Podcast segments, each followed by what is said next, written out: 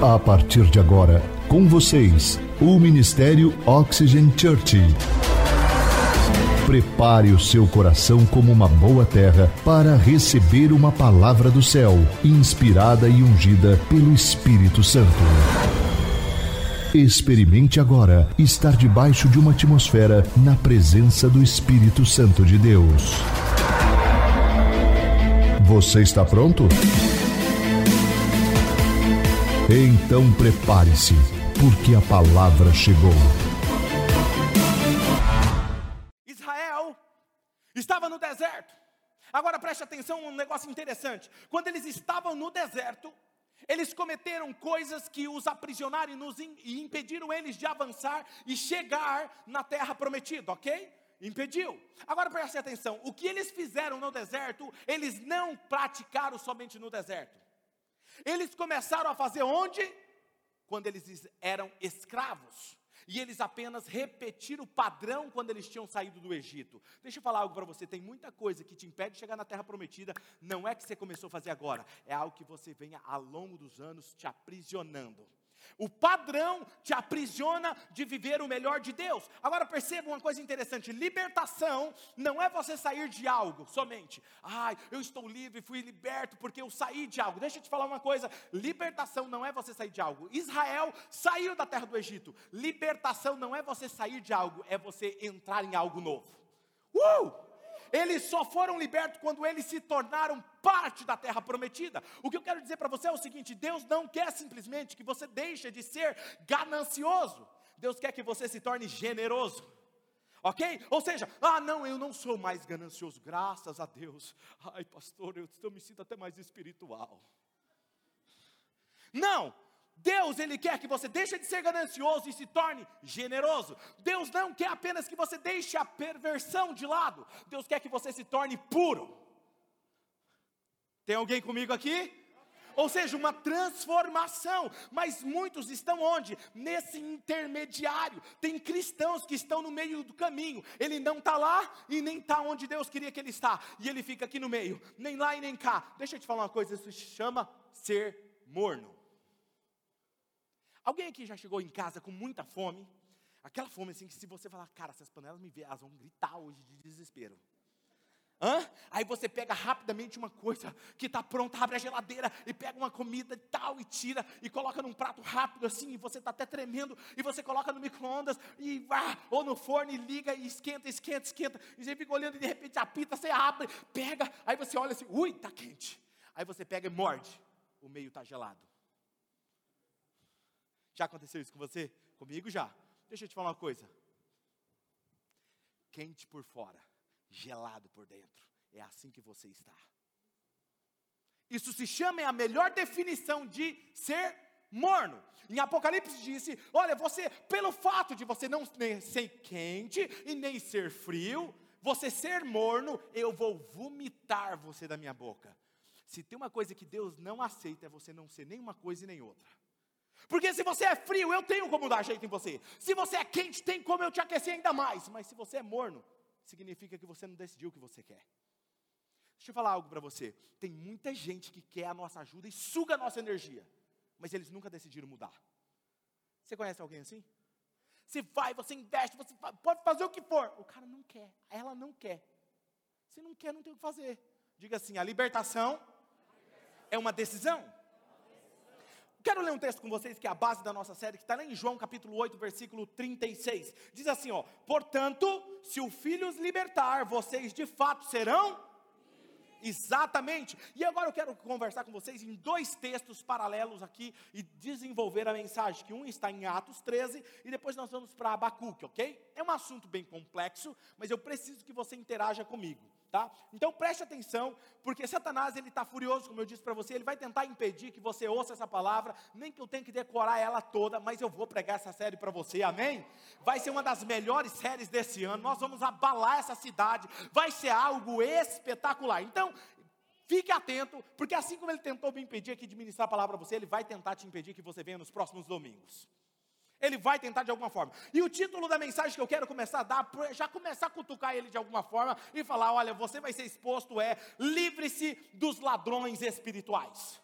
Livre-se dos ladrões espirituais. E eu vou explicar por que, que eu estou me referindo a eles como dessa forma. Abra o seu aplicativo, a Bíblia, na melhor versão que você tenha, ou acompanhe na projeção, Atos 13, versículo 40 e versículo 41. Olha o que diz no texto: Cuidem para que não lhes aconteça o que disseram os profetas. O que, que os profetas disseram? Olhem, escarnecedores, admirem-se e pereçam, pois nos dias de vocês farei algo que vocês jamais creriam se alguém lhes contasse. Ok? Paulo está se referindo aqui a um texto de Abacuque. Ok? Ele está citando um texto de Abacuque. Nós já vamos ler esse texto. E nós vamos ler daqui a pouco. E Deus, ele está falando aqui dentro de um contexto para você entender. Deus ele se tornou humano. Jesus veio em forma de carne humana e morreu para numa cruz por nossos pecados, ok? E aí é isso que está acontecendo aqui. O Messias havia chegado na história. E ele está dizendo: vocês não poderão crer nisso, a menos que alguém lhes conte ou lhe explique. E ele dá razão, citando o texto de Abacuque, ele diz: há um inimigo que está tentando cegar vocês para que vocês não Vejam, perceba, um dos maiores inimigos, que é o nosso inimigo espiritual, que é Satanás, os demônios dele, o que, que ele faz? Ele procura cegar o nosso entendimento para que nós não entendamos, para que nós não compreendamos uma verdade. Porque quando a verdade vem e ela traz clareza, ela traz libertação, ok? Conhecereis a e a verdade. Exatamente. Então vamos lá agora no texto que Paulo está dizendo, Abacuque capítulo 1, versículo 5. Olha o que diz: Olhem as nações e contemplem-nas, fiquem atônitos e pasmem, pois nos dias de vocês farei algo que não creriam se lhes fossem contado. Agora, antes de nós lermos o versículo 6, interessante você observar nesse texto aqui, eu vou dar uma explicação. O profeta, ele está prestes a falar sobre os babilônios. Diga comigo assim: babilônios. Você vai entender por que eu estou fazendo você frisar essa palavra. Porque eles eram conhecidos também como os caldeus. Diga comigo, caldeus. Babilônios, caldeus, ok? E esses caldeus, eles eram um tipo de demônio no Antigo Testamento. Por quê? Porque eles eram inimigos que vinham contra o povo de Deus. Onde eles sabiam que tinha um povo de Deus, eles atacavam e vinham de forma violenta e avassaladora, ok? Aí olha o que ele diz aqui, no próximo texto. Vamos lá. Versículo 6: Estou trazendo os babilônios, no hebraico os caldeus, nação cruel e impetuosa, que marcha por toda a extensão da terra para apoderar-se das moradias que não lhe pertencem. Ou seja, eles vão se apropriar daquilo que não é deles. Lembra daquilo que nós falamos na semana passada, que a diferença de possessão, que não é ser dono daquilo, é usar aquilo, é influenciar, é ter domínio. E nesse dia que Paulo citou esse mesmo texto, o que está acontecendo é que, se ele tivesse voltado a Abacuque e lido o texto, creio que os céticos da época, aqui tem sempre, né, os céticos da época, diriam assim: coitado, né? Paulo está ficando louco. Paulo está velho já para continuar pastoreando, pregando. Ah, como que ele vai continuar desse jeito? Por quê? Porque não existem mais os babilônios. Os babilônios se acabaram, se foram totalmente destruídos em 539 a.C. Ou seja, eles não existem mais. Por que, que ele está falando de Babilônio, de caldeus, justamente nessa época em que nós estamos vivendo? Agora veja, Paulo está falando aqui, cuidado para que não sobrevenha os caldeus. Será que Paulo estava com um problema de memória e ele estava achando que os caldeus daquela época viriam invadir o povo de Deus? Ou ele estava falando de outra coisa? Do que, que ele estava falando? Se eles não existiam mais, por que, que Paulo estava citando os caldeus? Lhe contarei de uma forma que vocês possam entender, ok? Os céticos da época diziam para Paulo: Paulo, o que, que você está dizendo, rapaz? Comentando negócio de caldeus, de babilônios, por que, que você está falando isso? Prega sobre outro assunto, prega sobre a bênção na família, pregue sobre qualquer, sobre amor, sobre fé, mas não fale sobre isso, porque eles não existem mais. Ok? Talvez alguém está me dizendo assim, pastor, por que você está pregando esse negócio de demônio? Eu nem acredito nisso. Eu não dou muita vazão para isso, viu, pastor? Não gosto disso, desse assunto, eu não gosto. Assim como os céticos daquela época falaram. Talvez não acreditem, mas deixa eu te falar algo: eles existem e são reais, ok? Ele veio para matar. Se Jesus lidou com os demônios, nós precisamos aprender a lidar, ok? E eu diria para você, melhor vocês tomarem cuidado, porque eles existem e estão procurando uma brecha apenas para um meio de acabar destruindo casamentos, famílias, empresas, relacionamentos, identidade, simplesmente porque essa é a missão deles, ok? Os caldeus, eles representavam espíritos demoníacos. E é o que está acontecendo aqui, Paulo está explicando. Eu quero mostrar algumas coisas sobre eles para vocês. A primeira coisa que eu quero falar para vocês é que eles são ladrões espirituais. Se você está anotando, anote isso. Eles são ladrões espirituais. E o que, que um ladrão faz? Rouba, destrói, não é verdade? Mata. É essa é a missão dele, ok? Abacuque 1,6, olha, eu vou repetir a parte final. Para apoderar-se de moradias que não lhes pertencem. Essa é a missão dele.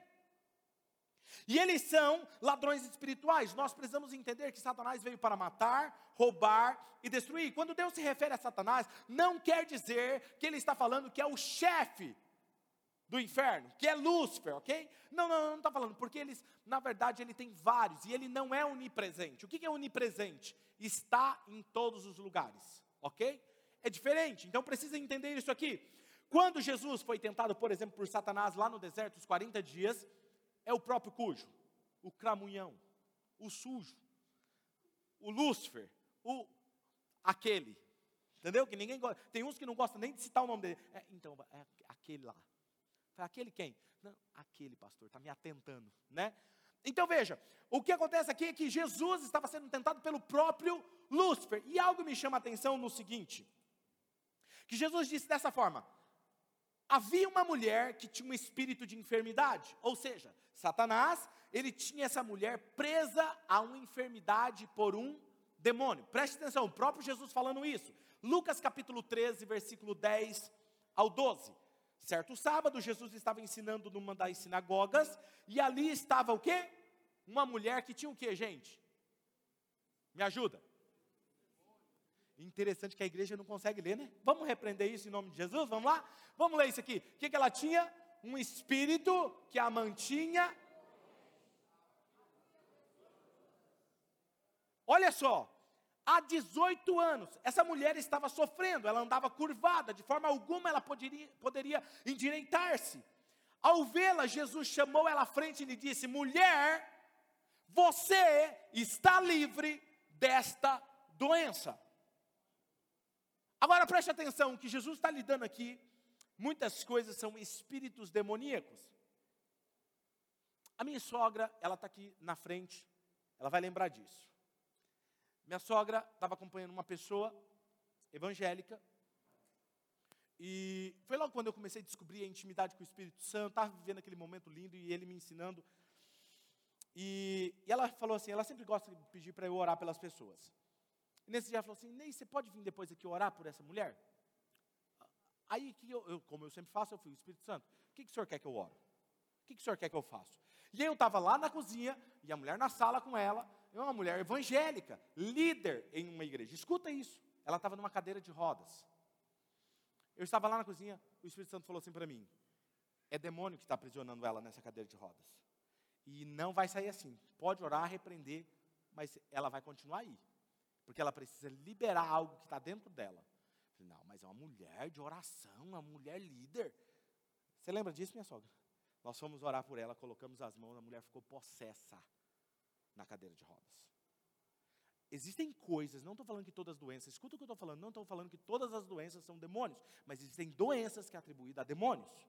Nós precisamos ter discernimentos, ok? E é isso que está acontecendo aqui. Jesus olha para aquela mulher e torna ela livre. Agora é importante, você precisa ter claro uma coisa: se você serve a Deus, eles irão tramar é contra você. E eu acho interessante que alguns cristãos chegam em mim e falam assim, pastor, rapaz, olha, tá difícil, viu, pastor? Rapaz, o diabo está furioso contra mim. Mas filho, isso aí é novidade? Não, desde quando eu entreguei minha vida para Jesus, eu já sei que ele luta contra a minha vida. Por quê? Presta atenção, ele não vai atrás de quem está perdido. Já é dele. Hã? Já é sócio dele, não é? Ou seja, de quem que ele vai atrás? De você. Pastor, e o que eu faço? Ixi, pastor, estou ficando com medo. Não fica não. Sabe por quê? Porque quando ele luta muito contra você, é porque tem algo muito grande de Deus na sua vida. Rapaz, é de verdade, é assim que eu lido. Quando ele começa, por exemplo, uma ação dessa, como eu percebi aqui, ele agindo que eu chamei vocês para orar, é porque eu sei o resultado dessa série. Você acha que eu estou triste com isso? De jeito nenhum. Isso aí, na verdade, é para nós ficarmos atentos ao que Deus está fazendo entre nós, ok? Então veja, eles são ladrões espirituais. Olha o que está em Salmo capítulo de número, Salmo de número 83, versículo 1 ao versículo 4. Olha esse texto. Ó Deus, não te emudeças, não fique em silêncio e nem te detenhas, ó Deus. Vê como se agitam os teus inimigos, como os teus adversários te desafiam de cabeça erguida. Com astúcia, eles conspiram contra o seu povo, tramam contra aqueles que são teu tesouro. Eles dizem: venham, vamos destruí-lo como destruí-los como nação, para que o nome de Israel não seja lembrado. Versículo 12. Olha o que diz: que disseram: vamos apossar-nos das pastagens de Deus. Isso é o que os inimigos, está falando aqui de demônios, que iriam destruir o povo de Deus. Agora você precisa entender isso. Eles vão atrás dos cristãos. Para o quê? Para parar a jornada. Por que, que ele tenta roubar você? Ele tenta tirar os seus recursos. Por que, que ele tenta te interromper? Para parar o processo de transformação. Quando você entrega a sua vida para Jesus, você começa a despertar a nova identidade em você, a identidade de filho de Deus. E se você assumir essa identidade, não tem nada que te pare. Então, tudo que ele puder fazer para impedir de você acreditar nessa verdade, de você ser transformado, de se livrar dessas amarras, ele vai fazer, porque ele não quer que você se torne livre. Porque livre, você para ele é um problema. Quem está me entendendo? Ok? E é isso que você precisa entender. E aqui ele está falando exatamente isso. Ele não quer que você avance, que você não conte a sua história, que você não compartilhe o evangelho. Quer ver uma das coisas que o inimigo às vezes impede é você colocando vergonha em você de compartilhar o evangelho com outra pessoa. Por exemplo, tem gente que tem facilidade de convidar e falar do que Jesus está fazendo na vida dela, mas tem outras pessoas que ela trava, ela até quer, e aí ela vai contar sobre Jesus para alguém, ela fica, ah, mas o que, que vão fazer? Que, que vão falar? Aí o que, que o inimigo usa contra você? Piadinhas, piadas de pastor. Não, aparece do nada uma reportagem sobre um pastor, um escândalo, e aí ele compartilha com você. Você fala, ixi, eu ia falar, se eu falar, o que, que vão falar? Já vão metro. Ou se você começa a falar, não, eu não estou nem aí, eu vou falar de Jesus mesmo. Aí você começa a falar de Jesus, o que, que eles falam? Ih, mas já virou pastor? Quem aqui já ouviu isso? Isso aí. Aí você parou de pregar? Quem parou de pregar, pregar? Levanta a mão. Muito bom. Minha irmã, deixa eu te falar uma coisa. Jesus está liberando uma coragem sobre a sua vida. Sabe por que o inimigo tentou parar você? Porque Deus tem uma ousadia, um testemunho forte na sua vida. E eu quero que a partir de hoje você conte aquilo que Jesus está fazendo na sua vida. Amém? Sabe, é isso que acontece. Ele quer paralisar você de você contar a sua história. Eu estava conversando com um dos homens da nossa equipe e falou: Cara, eu não tenho amigos para convidar para vir nesse evento. Eu falei: Não, cara, você só tem que convidar 30. Ele falou: Como assim 30? Eu não tenho nenhum. Eu falei: Você vai achar. E ele falou: Cara, você acredita que eu convidei e a pessoa foi e gostou? Está vendo? Porque o inimigo coloca uma mentira no seu coração. Não, não fala, você não tem amigos. Quem que vai te ouvir? Porque ele não quer que os seus amigos sejam livres. Amém? Como você está sendo. Outra coisa, começa com aquelas piadas, aquelas coisas. Ou começa a falar assim: não, todo mundo muda, você não muda. Você é sempre assim. E eles ficam esperando alguma coisa acontecer na sua vida para eles cair matando em cima de você. Está vendo? Mas você não é crente. Eu sou crente, mas sou humano. Dá vontade de pegar essas pessoas pelo cabelinho aqui, assim, ah, vem aqui. Vamos conversar aqui. Porque eles acham que o crente, o cristão, ele é perfeito. Cara, eu não sou perfeito. Eu estou olhando para Jesus, mas eu posso te falar uma coisa: hoje eu sou melhor do que eu fui ontem. E amanhã eu vou ser melhor do que eu sou hoje. Vai por mim mas eu não sou perfeito. No dia que eu for perfeito, Jesus me leva para o andar de cima, está tudo bem para mim, eu vou voltar para casa. Mas eu quero te dizer uma coisa: não se amedronte diante do inimigo, porque você ainda não está como você gostaria que estivesse. Mas saiba de uma coisa: se Deus está te chamando para algo maior, se prepare, porque Ele vai te usar. Ele vai te usar. Ele usa uma arma chamada de vergonha. Vergonha. A vergonha nunca deve te parar. Sabe por quê? Porque a maior vergonha não parou Jesus por te amar. A Bíblia fala que Jesus sofreu a maior vergonha por amor a você. A vergonha não pode te parar, porque a vergonha não parou Jesus de te amar. No dicionário hebraico, o significado da palavra caldeus, a raiz vem de arrasar, destruir, ser errantes. Olha isso, ser errantes. Falei, falarei um pouquinho mais sobre isso adiante. Vamos agora no texto de Mateus, capítulo 12, versículo 43 ao 45. Quando um espírito imundo sai de um homem, como que eles andam? Eles andam errantes. Olha aí, tá vendo a raiz dos caldeus? Passa por lugares áridos procurando descanso e não encontra. E diz: Hum, lembrei, voltarei para a casa de onde eu saí.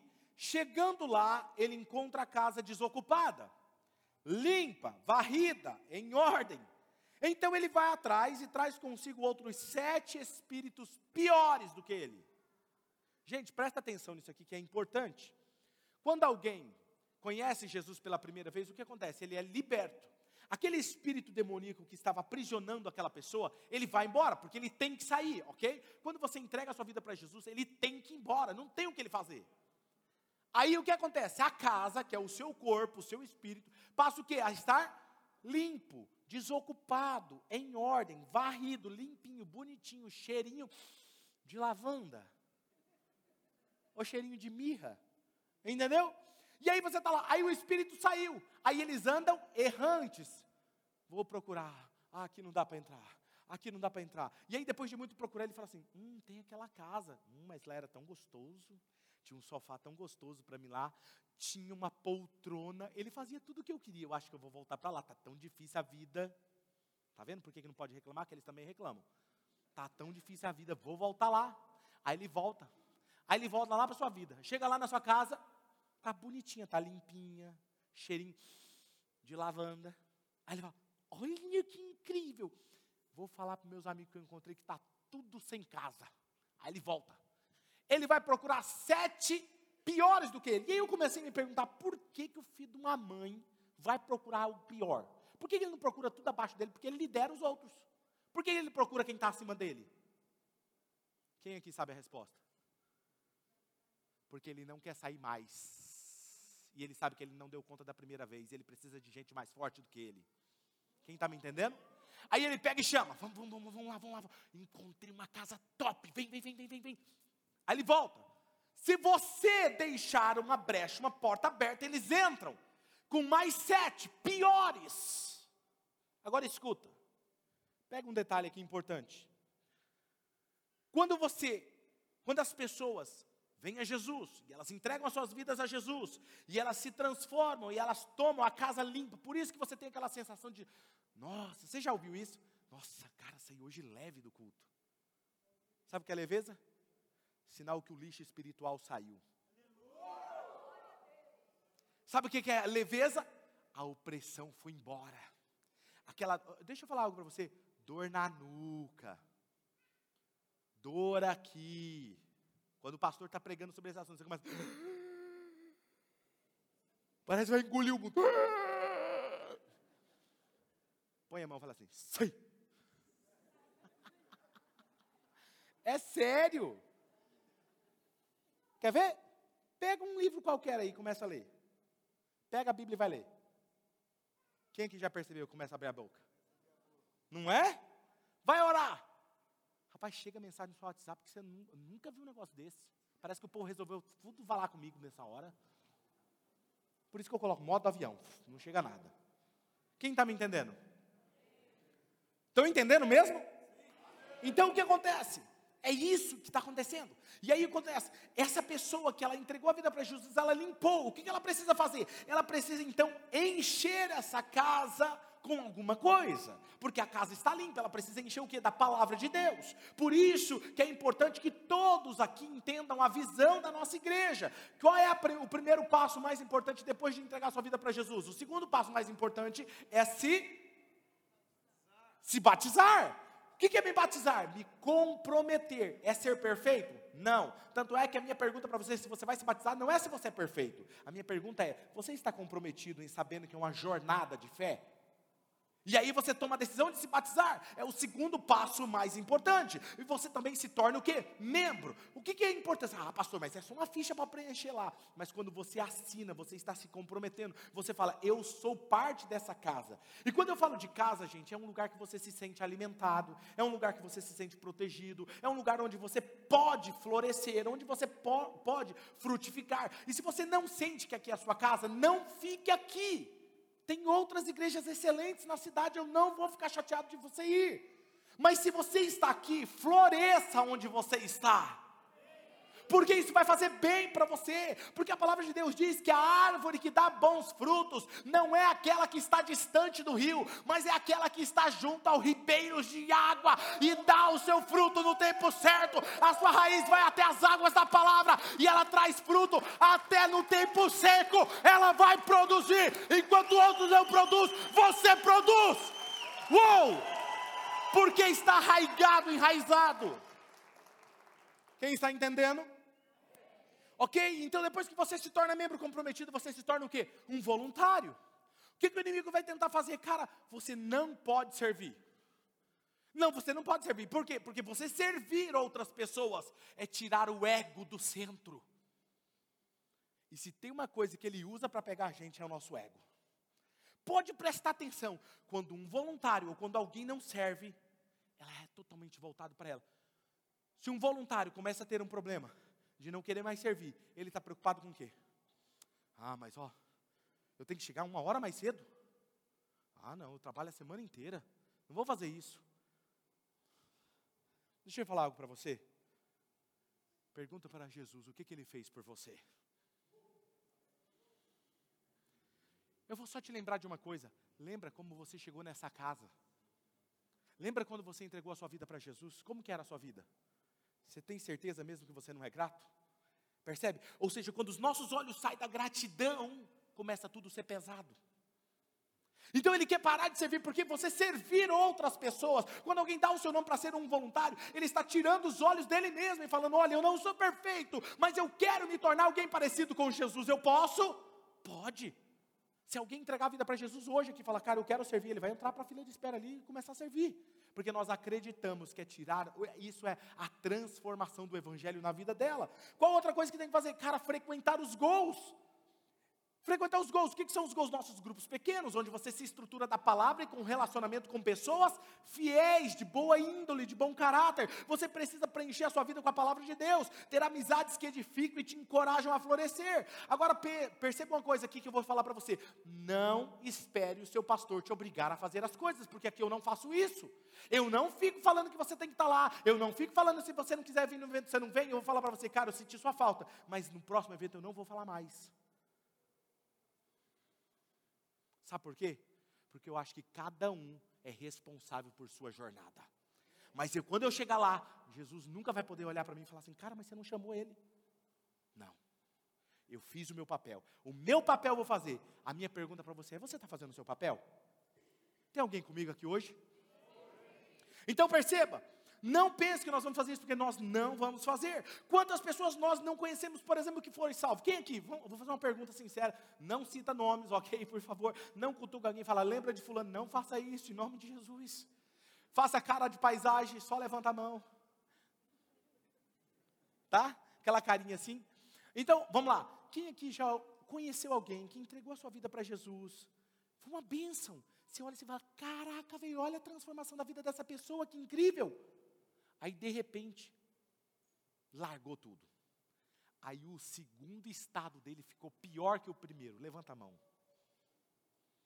O que, que aconteceu lá? Os sete piores voltaram.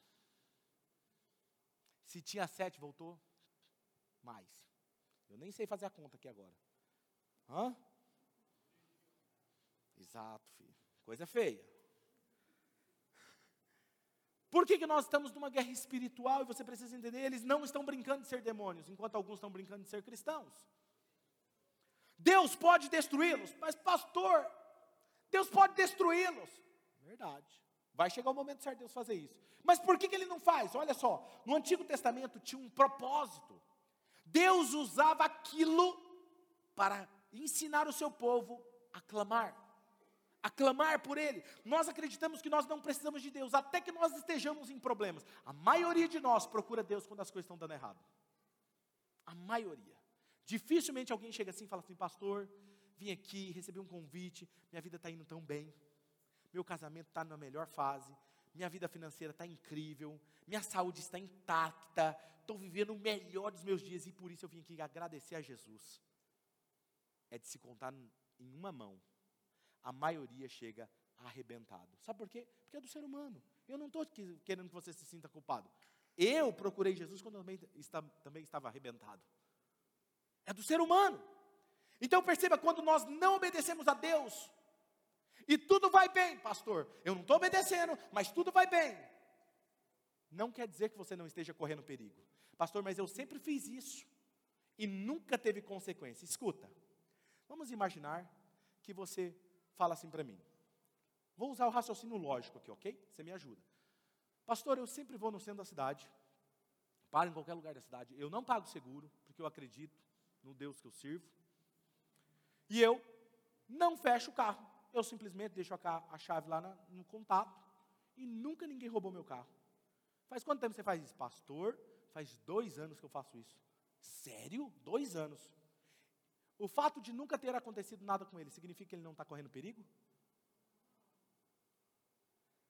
Mais dias ou menos dias, alguém passa e vê a chave no contato. Nossa, mas essa está fácil, hein? Hã? Olha aqui. Entra e sai. Depois vai mas pastor, por que, que isso aconteceu? Quem está me entendendo? Mas eu sempre fiz aquilo e nunca aconteceu. Essa é a frase chave para tentar pegar os pastores. Mas você não pega seu pastor. Fala, é. Eu falo assim, continua. Tá tudo bem. É questão de tempo. É questão de tempo, é princípio, é lógica, é lei espiritual. Eu vou mostrar para vocês o que eles roubam quando eles atacam o povo de Deus. Daniel capítulo 1, versículo 1 e 2. Agora a coisa começa a ficar forte. Vamos lá, Daniel 1, capítulo 1, versículo 1 e 2. Diz assim, ó. No terceiro ano do reinado de Joaquim, rei de Judá, Nabucodonosor, rei da Babilônia, lembra dos babilônios, caldeus, veio a Jerusalém e a sitiou. O que é sitiar? É fechar cerco em volta da cidade. Ninguém sai, nem para plantar, nem para buscar água, ninguém faz nada. Tanto o exército que está aqui sitiando não come, come só as suas reservas, não sai para que eles não vençam a batalha, então ganha quem tem mais tempo de resiliência. Escute isso. Tempo de resiliência, anote isso, tempo de resiliência. Então, quem está dentro da cidade não sai. Então, a cidade está sitiada, olha isso. E o Senhor entregou Joaquim, o rei de Judá, nas mãos e também alguns dos utensílios do Senhor do, perdão, utensílios do templo de Deus. Ele levou e os utensílios para o templo do seu Deus, para a terra de Sinear, e os colocou na casa do tesouro do seu Deus. O que que esse caldeu fez? Ele sitiou, e quando eles baixaram a guarda, eles entraram e pegaram, entraram no templo de Yahvé, no templo de Deus, do Deus verdadeiro, tirou todos os utensílios de tesouros, de ouro, de prata do templo, arrancou e levou e colocou no templo do Deus falso, que era um demônio, dos caldeus. Escute isso. Próximo versículo 3 e o 4. Então o rei ordenou que Aspenaz, o chefe dos oficiais da sua corte, trouxesse alguns dos israelitas da família real e da nobreza. O que, que ele queria? Olha lá, vamos ler essa parte aqui. Um, dois, três. Jovens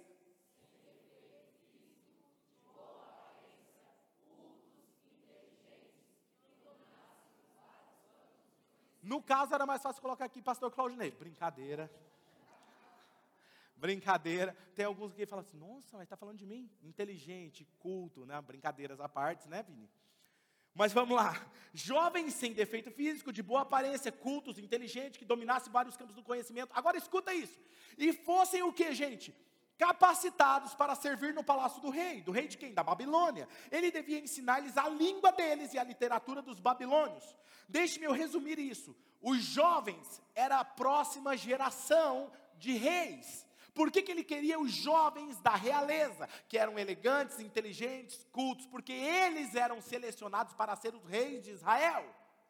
E ele está falando: não, eu quero esses, que é a próxima geração de líderes. Tudo que eles querem é mudar o vocabulário da próxima geração. Olha o que é isso. Durante um período de tempo, nós vamos treiná-los, falar a nossa língua, a língua dos caldeus. Ensinar eles a falar a língua deles, o vocabulário deles. Por isso nós somos tão comprometidos, como Casa Oxygen, com o nosso ministério Oxygen Kids.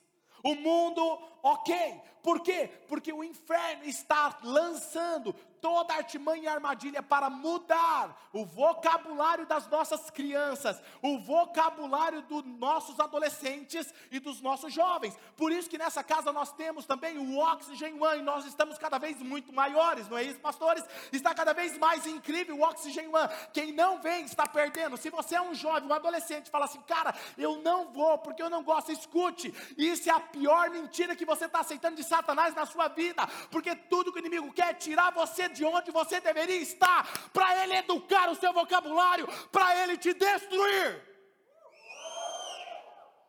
Agora escute isso. Daniel 1,5, olha o que diz. O rei designou-lhe uma porção diária. Como que ele educa? Uma porção diária, diga comigo, uma porção diária. Satanás, ele não se preocupa em te infartar da noite por dia. Ele não pega você, coloca numa poltrona e fala, come infeliz, agora você vai comer a minha porção. Não, diga comigo, porção diária. Diga, porção diária. Ele controlava o que eles comiam e depois eles seriam o quê? Escravos dos desejos do rei. Olha isso, porção diária de comida, de vinho da própria mesa do rei. E eles receberiam um treinamento durante quanto tempo? Três anos. E depois disso eles passariam o quê? A servir os desejos do rei. Escuta só essa frase que eu vou te falar aqui agora. O alimento do inimigo que hoje gera prazer será as amarras que te tornará escravo amanhã. Vou repetir. O alimento do inimigo que hoje te gera prazer será as amarras que vai te escravizar ou te tornar escravo amanhã. Vou lhe dizer duas coisas que eles tentam roubar quando atacam o povo de Deus. Primeira coisa é o dízimo, as ofertas e a próxima geração. Por quê? A primeira coisa que uma pessoa, quando ela está vulnerável, o inimigo ataca ela, ele vai tentar roubar o fato de ela devolver o dízimo a Deus. Por quê? Por que ele está tão interessado nisso? Porque se ele cortar o sustento da igreja, ele impede que a igreja avance com mais rapidez. Faz sentido isso para vocês? É isso? Tem duas pessoas aqui que o resto foi tudo embora, né? Ou deve estar tá com medo. Não, nem vou falar, vou ficar quietinho aqui. Tá tudo bem. Fica aí até o final, Jesus vai libertar. Olha só. A outra coisa que ele faz é o que? A próxima geração. Por que, que ele quer comprometer a próxima geração? Porque nós não teremos líderes. E aí acontece como na Europa. Tem várias igrejas na Europa que está se fechando porque não tem jovens para assumir a liderança. Os velhinhos morrem e não tem ninguém para assumir a liderança. E aí nasce a Oxygen, uma igreja contemporânea, que é para os jovens de um ano até 121 anos. Mas a gente é uma igreja contemporânea fazendo a diferença. Amém? E é nisso que nós acreditamos. Então, por isso que eu e a pastora Mari, nós temos um sonho. E o nosso sonho é começar uma escola de ensino fundamental e uma universidade chamada Oxygen College.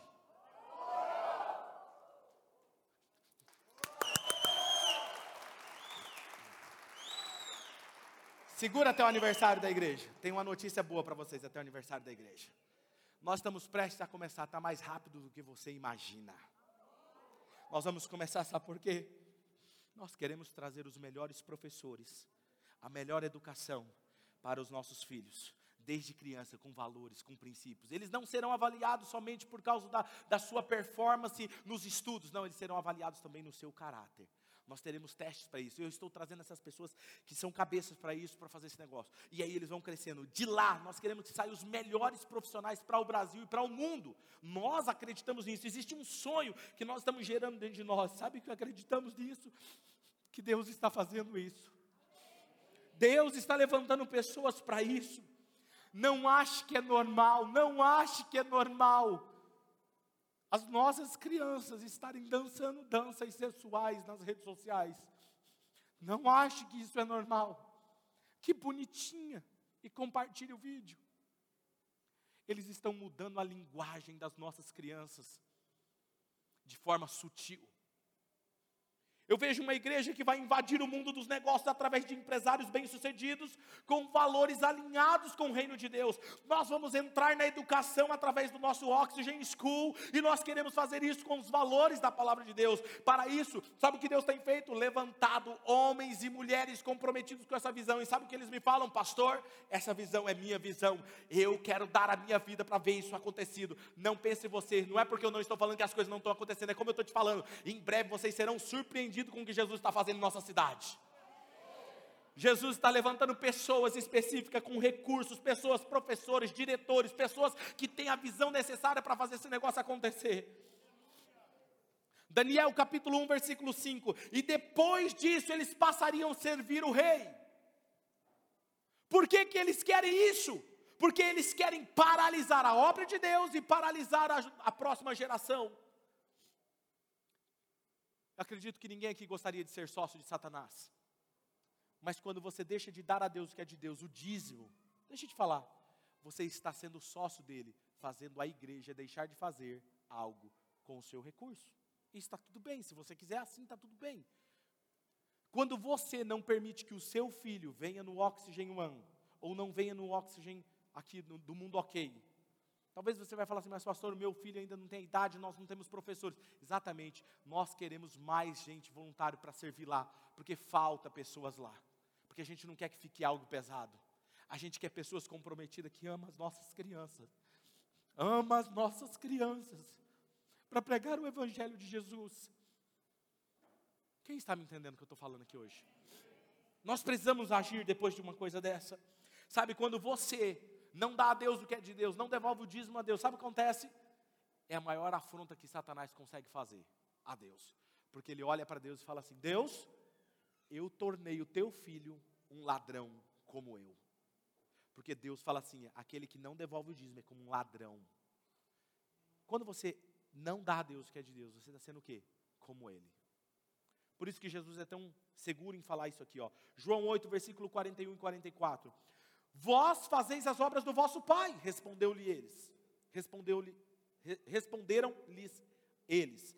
Nós não somos bastardos, nós temos um pai que é Deus, replicou-lhe Jesus. O que, que é replicou? Enfatizou Jesus, ele voltou a falar a mesma coisa.